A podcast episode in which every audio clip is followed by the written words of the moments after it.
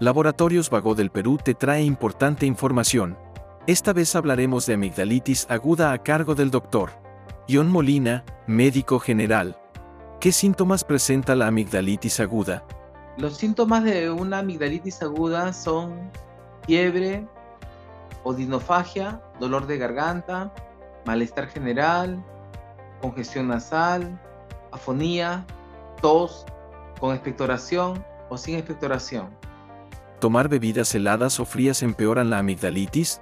Así es, porque el epitelio que recubre las vías respiratorias superiores, debido al, medio ambiente de dicha zona, no puede exponerse a, temperaturas muy bajas.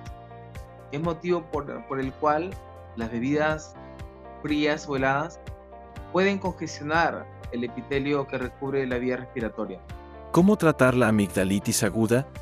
La amigdalitis aguda se trata con analgésicos, con antiinflamatorios, como por ejemplo heterocoxib de 120 miligramos, una tableta cada 24 horas, por 3 a 5 días, dependiendo si hay dolor e inflamación.